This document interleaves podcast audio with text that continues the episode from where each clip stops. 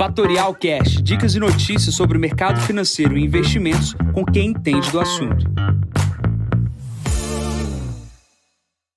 Bom dia, Jansen Costa, assessor de investimentos da Fatorial. Vamos para mais visão de mercado. Hoje, número 452. Hoje é dia 11 de fevereiro, 6 e 10 da manhã. Mercados internacionais com falta de notícias realizam lucros. Brasil segue na contramão do mundo. Começando aqui com a China a gente recebe apenas a informação lá do minério de ferro subindo 0,31%. Nenhum grande destaque para a China durante essa semana inteira, apenas o preço do minério. Pulando aqui a parte da Europa, também pouca informação vindo dos países deste continente.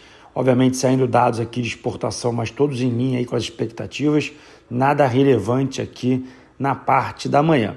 Pulando para os Estados Unidos, a gente está vendo um movimento de realização de algumas ações e a gente está vendo também as falas dos presidentes dos bancos centrais americanos e, obviamente, um comentário geral sobre a inflação americana e os seus desdobramentos. Tá? O título de 10 anos chegou a bater 2%, isso mostrando que as próximas reuniões do Fed terão aumento de juros e o aumento deve ser na casa de meio ponto percentual. A gente comentou durante essa semana que algumas casas já trabalham com sete aumentos nos Estados Unidos e a inflação começa a incomodar. Tá? Isso está acontecendo, isso tem fortalecido o dólar em relação às outras moedas no mundo, porém o Brasil vai na contramão. Por que essa contramão? A gente teve um aumento de juros muito forte, o juros real aqui no Brasil já está positivo e eu já comento sobre isso depois que eu entrar em Brasil. Pulando agora em Brasil, é, a gente está no meio de resultados corporativos. Ontem tivemos o destaque da divulgação do resultado de Itaú. Itaú lucrou aproximadamente 27 bilhões de reais no ano passado. Isso corresponde ao quase um aumento de 50% em relação a 2020. O mercado não gostou do lucro de Bradesco, apesar de ter sido muito em linha com esse lucro do Itaú, porém a linha de crédito do Itaú surpreendeu, veio mais positivo do que se imagina. Tá? É, outro resultado também corporativo positivo é a Alpargatas e tivemos ontem a divulgação da produção de minério de ferro por parte da Vale. A produção da Vale veio em linha com as expectativas, com a meta, porém perto do piso da meta. Tá? Vamos ver como é que o mercado vai se comportar com relação a isso. Abrindo os jornais de hoje, vocês vão ver aquilo que eu comentei algumas vezes aqui nesse podcast. Tá? A gente vive uma entrada de capitais interessante aqui por parte dos estrangeiros, investimentos maiores. Agora ArcelorMittal dizendo que vai investir no Brasil 7,6 bi em apenas um ano e os processos de privatização acontecendo. Privatização de Santos pode gerar 18 bi de arrecadação. O Rio de Janeiro terá os seus aeroportos novamente uh, licitados. Agora o Santos Dumont será licitado junto com o Galeão.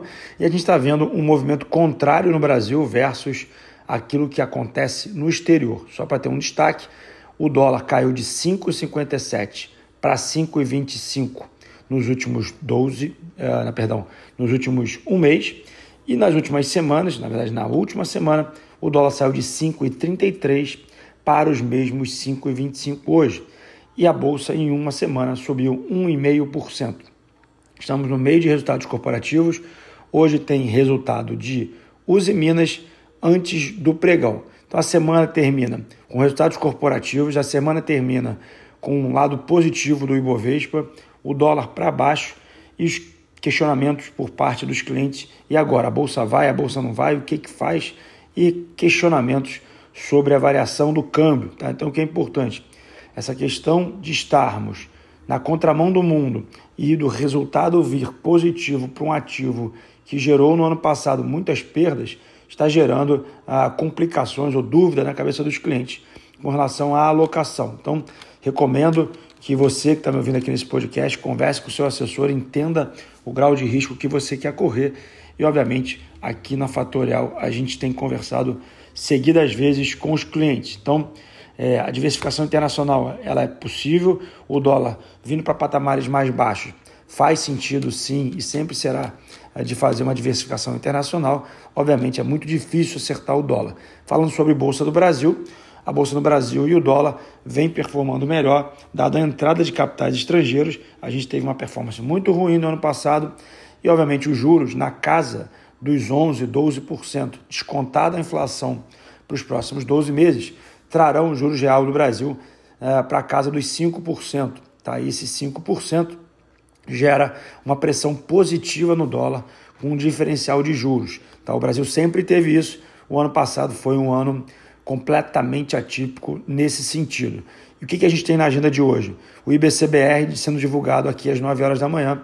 Vamos olhar a proxy do PIB. Uma vez que esse PIB esteja uh, retraindo muito forte, a gente pode ter até uma, um não aumento de juros tão expressivo como o mercado imagina. Nesse momento, a S&P realiza, cai 4.475 pontos, cai meio por cento, o VIX comportado na casa dos 24, o petróleo desde o momento que eu comecei a falar, oscilando no campo negativo e positivo, ainda acima, acima de 90 dólares do barril, 91,67, e o Bitcoin, que chegou a bater 44 mil dólares, está 43.200 dólares, caindo 2,28%. Bom, vou ficando por aqui, desejando a todos uma ótima sexta-feira.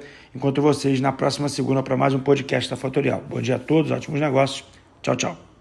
E esse foi mais um Fatorial Cash. Para mais novidades e dicas sobre o mercado financeiro e investimentos, siga a Fatorial no Instagram, @fatorialinvest. Para conteúdos exclusivos, entre no nosso Telegram, Fatorial News Informa. Para saber mais sobre a Fatorial, visite o nosso site fatorialinvest.com.br.